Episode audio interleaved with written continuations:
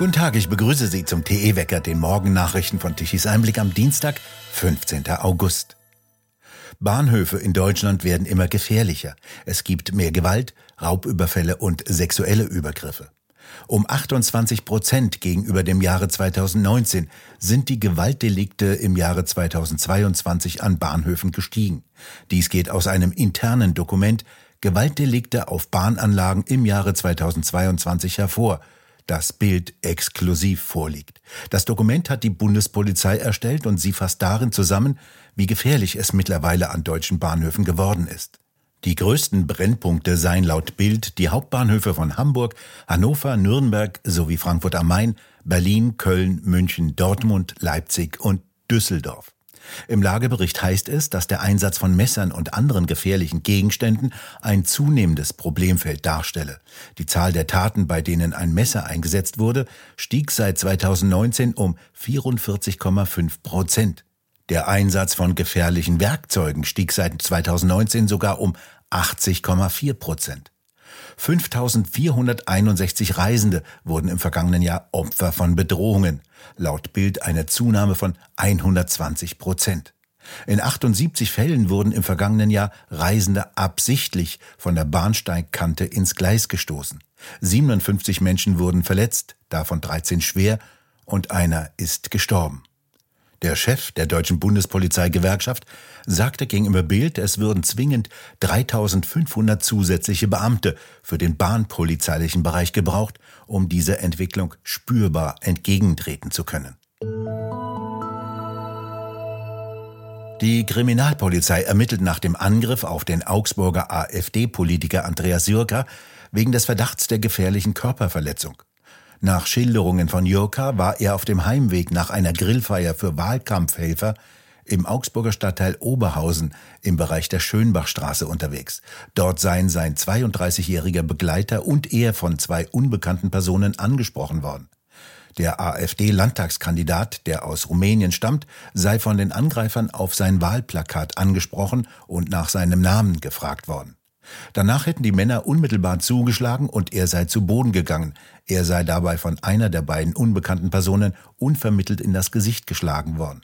Er sei dann am Boden liegend getreten worden und zeitweise ohnmächtig gewesen. Er habe schwere Prellungen im Gesicht und eine Verletzung am Sprunggelenk erlitten und sei im Krankenhaus behandelt worden. Die unbekannten Personen hätten sich in eine unbekannte Richtung entfernt. Bei dieser Gruppe habe es sich um Südländer gehandelt, so Jürker. Der stellvertretende Fraktionsvorsitzende der AfD im Bayerischen Landtag, Gerd Mannes, sprach von einem feigen und brutalen Angriff als Folge der ständigen Hetze gegen die AfD, die von den etablierten Parteien als rechtsradikal und demokratiefeindlich beschimpft werde. Er erwähnte auch die Veröffentlichung der Privatadressen von AfD-Politikern durch die Antifa in Hessen. Im Ausland wird genau die Diskussion um ein Verbot der AfD beobachtet. So listet der britische Telegraph in einem Bericht Aussagen deutscher Politiker und NGOs auf. So zitiert der Telegraph einen Leitartikel des Spiegel mit dem Titel Verbietet die Verfassungsfeinde. Die AfD habe sich immer mehr radikalisiert, so der Spiegel. Es sei an der Zeit, die Demokratie mit besseren Waffen zu verteidigen. Der Telegraph zitiert auch Olaf Scholz mit dem Satz, dass ein Verbot in Betracht gezogen werden sollte, wenn die AfD vom Bundesamt für Verfassungsschutz als erwiesenermaßen rechtsextremistisch eingestuft werde. Zuvor hatte der Telegraph Steinmeier erwähnt, dessen Rede in dem Schloss, in dem die deutsche Nachkriegsverfassung geschaffen wurde, weithin als Unterstützung für ein Verbot gewertet wurde, nachdem Thomas Haldenwang, der Chef des Verfassungsschutzes, vor dem wachsenden rechtsextremen Einfluss in der Partei gewarnt hatte. Haldenwang wird wörtlich zitiert, wir sehen in dieser Partei eine beträchtliche Anzahl von Protagonisten, die Hass gegen alle Arten von Minderheiten hier in Deutschland verbreiten. CDU-Vorsitzender Merz wird mit der Mahnung zitiert, dass Parteienverbote noch nie politische Probleme gelöst hätten. Die NGO Deutsches Institut für Menschenrechte erklärte laut Telegraph sogar, dass die AfD einen Grad an Gefährlichkeit erreicht habe, der ein Verbot nach dem Grundgesetz ermögliche. Die Partei versuche nach Aussage dieses Institutes aktiv und methodisch ihre rassistischen und rechtsextremistischen Ziele umzusetzen und die Grenze des Sagbaren zu verschieben, damit sich die Menschen an ihre ethnisch-nationalistischen Positionen gewöhnten. Der Telegraph verweist weiter auf die bewegte Geschichte von Parteienverboten in Deutschland. Otto von Bismarck, der erste Kanzler des Landes, verbot die Sozialdemokraten wegen Illoyalität gegenüber dem Kaiser. Als die Nazis an die Macht kamen, verboten sie alle anderen Parteien. Auch die Deutsche Demokratische Republik verbot andere Parteien, die nicht mit der regierenden Sozialistischen Einheitspartei verbunden waren. Die deutsche Nachkriegsverfassung, die solche autoritären Auswüchse vermeiden wollte, machte ein Parteienverbot rechtlich schwierig. Versuche, die neonazistische Partei NPD zu verbieten, scheiterten 2003 und 2017 jeweils vor dem höchsten Gericht. Der britische Telegraph zitiert weiter den Politikwissenschaftler Volker Böhme-Nessler. Der glaube nicht, dass die Partei die hohen rechtlichen Hürden für ein Verbot erfülle. Ein gescheiterter Versuch würde der AfD im Wahlkampf nur zusätzlichen Auftrieb geben, sagte er dem Ostdeutschen Rundfunk MDR. Man könne nicht einfach eine Partei verbieten, die in verschiedenen Bundesländern 20 bis 30 Prozent Zustimmung erhalte. In Australien kommt heute die derzeitige Außenministerin Baerbock nicht mehr an. Denn auch der zweite Versuch von Abu Dhabi nach Australien zu fliegen ging schief. Schon wieder musste heute Nacht, kurz nach dem Start, der Regierungsflieger umkehren, eine Stunde über dem Persischen Golf vor der Küste von Abu Dhabi kreisen und 80 Tonnen Kerosin ablassen, um dann wieder zu landen. Schon auf dem Hinflug konnte der Airbus A340 der deutschen Flugbereitschaft nach einer Zwischenlandung in Abu Dhabi nicht mehr einwandfrei weiterfliegen. Die Klappen an den Tragflächen ließen sich nicht mehr einfahren. Die Piloten mussten Warteschleifen über dem Persischen Golf ziehen und dabei 80 Tonnen Kerosin ablassen. Mit vollen Tanks hätte das Flugzeug aufgrund des hohen Gewichtes beim Landen Fahrwerk und Bremsen erheblich beschädigt. Nach der Reparatur sollte der Regierungsflieger Baerbock nach Australien bringen. Vier sogenannte Kulturgüter sollten zurückgegeben werden, darunter ein Speer und ein altes Fischernetz. Die waren bisher in Deutschland in Museen ausgestellt, aber mittlerweile scheint es auch dort kein Personal mehr zu geben. Dann wollte Baerbock ihre Sause noch nach Neuseeland fortsetzen und auf die Fidschi-Inseln, dies obwohl die vom angeblich steigenden Meeresspiegel verschlungen werden sollen. Neuseeland hätte sich gut getroffen, dort hat gerade der Premierminister das Ende der letzten Corona-Zwangsmaßnahmen bekannt gegeben. So wurde jetzt die Maskenpflicht in Krankenhäusern und in anderen Gesundheitseinrichtungen aufgehoben. Wie es jetzt weitergeht mit der Reise von Baerbock, dem Begleittross, den Stylisten, den Make-up-Spezialisten und den Hofberichterstattern, vor allem von den öffentlich-rechtlichen, die aus den Baerbock-Reden noch etwas Sendefähiges machen sollten, war heute Nacht nicht mehr zu erfahren.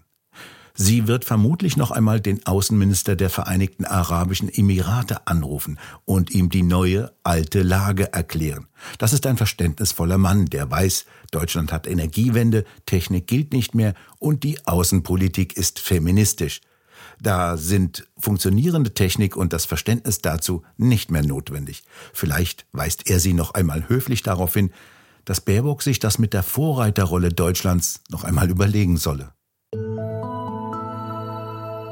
Der Regen prasselte gegen die Fenster, der Juli war Pullimonat. Im August ertrinkt die Getreideernte im Regen, die Gartenwirtschaften wirken so verlassen wie im Corona-Lockdown, aber im TV laufen Warnungen vor der Dürre und der Gesundheitsminister legt einen Hitzeplan vor.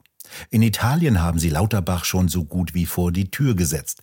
In die Toskana reisen und dann befinden, das Land mit den blühenden Zitrone verbrenne zur Wüste, ist eine Frechheit, die unsere Nachbarn nicht hinnehmen. Von den seit 2015 ins Land gelangten Migranten hat kaum einer einen vernünftigen Arbeitsplatz. Zieht man Praktika, vom Arbeitsamt gefördertes Stillsitzen, prekäre Aushilfstätigkeit und Minilohnjobs ab, dann sind an die 80 Prozent gar nicht beschäftigt oder jedenfalls nicht so, dass sie ihr Auskommen auch im Alter erwirtschaften könnten. Aber wir schustern neue Einwanderungsgesetze zusammen, ohne dass das bestehende Einwanderungsproblem auch nur ansatzweise gelöst wird. Frauen sollen in der U-Bahn Tarnpullis anziehen, um nur ja keine Belästigung zu provozieren. denn neuerdings sind es wieder die Frauen, die an gewalttätiger Belästigung schuld sind. Die Stadtparks in Großstädten, insbesondere in Berlin, sind längst Sperrbezirke für Frauen. Schwimmbäder kein sommerliches Vergnügen mehr, sondern vielfach so verkommen, dass die Frühjahrsdebatte, ob Frauen überall oben ohne Sonnenbaden dürfen, sich von selbst erledigt hat. Wünsche kollidieren mit der Wirklichkeit und seltsame Hoffnungen verbrennen und verglühen wie ein Frachter mit Elektroautos in der Nordsee. Dieses Land versammelt sich nicht mehr hinter der Fahne der Gemeinsamkeit, sondern zerfällt in immer schrillere Communities, die sich gegenseitig hasserfüllt zerfleischen. Wehe den Frauen, die keine maskierten Männer in ihren Toiletten und ihre Saunas lassen wollen, oder die sich dagegen wehren, dass ihre Töchter und Söhne hormonell zerstört werden, noch ehe sie wissen, ob sie Mann oder Frau sind. Mittlerweile ist schon der Wetterbericht im öffentlich-rechtlichen Rundfunk ein Instrument der Manipulation und Bevormundung, auch wenn der Regen den Hitzeschutzplan in den Rinnstein spült, egal. Die grüne Ideologie frisst Hirn und Verstand. Dies schreibt Roland Tichy. Wo? In der neuesten Druckausgabe von Tichys Einblick. Sie finden die im gut sortierten Zeitschriftenhandel oder direkt im Onlineshop bei www.tichiseinblick.shop auf der Webseite tichiseinblick.de und dort können Sie die Ausgabe auch als PDF-File herunterladen. Es bleibt weiterhin sehr schwül heiß mit einem Wechsel von Sonne und Wolken.